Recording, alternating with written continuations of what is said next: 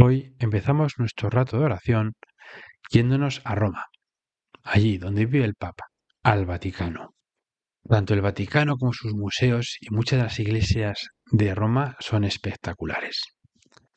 Y son tan espectaculares porque intentan transmitir ese cariño que debemos, queremos todos devolver a Dios. Dios nos ama con locura.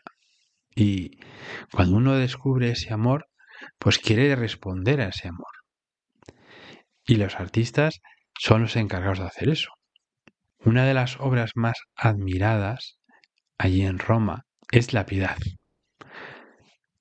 Una escultura que hizo Miguel Ángel, que tiene casi dos metros de altura, y muestra ese momento en que el cuerpo muerto de Jesús fue depositado sobre el regazo de la Virgen María. Es una escultura donde Miguel Ángel consiguió transmitir la ternura y el dolor que debió sentir la Virgen en ese momento. No es fácil ver morir a tu hijo, y menos de una forma tan injusta. La Virgen aparece muy piadosa, muy enamorada de su hijo, y muy joven. De hecho, algunos le criticaron a Miguel Ángel, porque habían puesto a la Virgen tan joven que incluso parecía más joven que su hijo. Miguel Ángel se defendió diciendo que los enamorados nunca envejecen.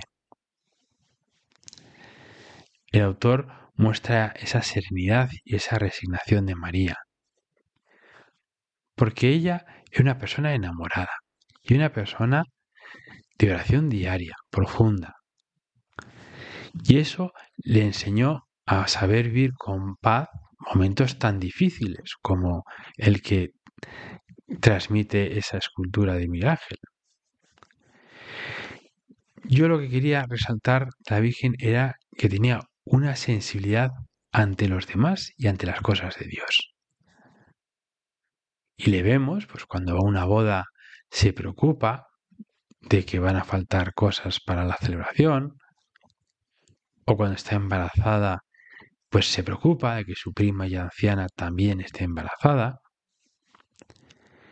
Y es que con Dios también era muy sensible. Le ofreció pues lo más grande que tenía, su virginidad, para poder centrarse más en él. Esto contrasta con un mundo en el que vivimos llenos de notificaciones. Yo no sé si te habrá llegado algún WhatsApp en este rato de oración, no lo mires, porque estás hablando con el Señor. Pero recibimos tantas notificaciones, tantos avisos, tantos inputs, que a veces nos pasa lo, lo contrario a la Virgen, que podemos perder sensibilidad ante las cosas de Dios y las cosas de los demás. Nos captan tanto la atención a veces los móviles o la televisión eh, o las cosas que, que nos ocurren en la calle, que perdemos sensibilidad ante Dios. Y es que una persona piadosa, una persona enamorada del Señor, tiene que esforzarse por crecer en sensibilidad ante las cosas de Dios y ante las cosas de los demás. Y cuando uno lo consigue, su vida cambia, su, su vida se enriquece. Es curioso. Dejas entrar a Dios en tu vida, le pones por encima de las notificaciones, por encima de, de tus ilusiones, y te hace crecer, y te llena de, de amor. Una de las palabras más profundas de San Pablo es cuando dijo mi vivir es Cristo. Y todo lo considero en pérdida comparado con Él. La verdad es que da un poco miedo ¿eh? decir esto. ¿Eh? Uno que diga mi vivir es Cristo le pueden mirar como un tío raro.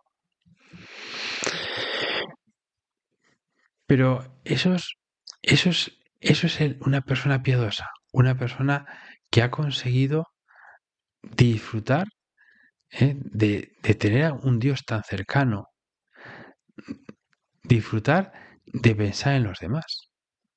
Y es que vale la pena, vale la pena arriesgar por Dios.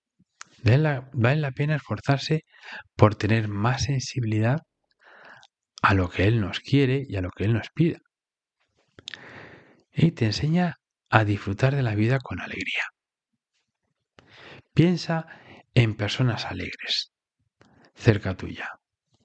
Seguro que son personas que rezan, que tienen sensibilidad ante las cosas de Dios. Me llegó la historia de Aurora. Es una chica correcta, ¿eh? trabajadora, servicial, sacaba buenas notas, ordenada, se llevaba bien con sus padres y con sus amigas, pero cuenta ella que notaba que le faltaba algo. Y un día, sin saber muy bien por qué, decidió ir a una iglesia y sentarse.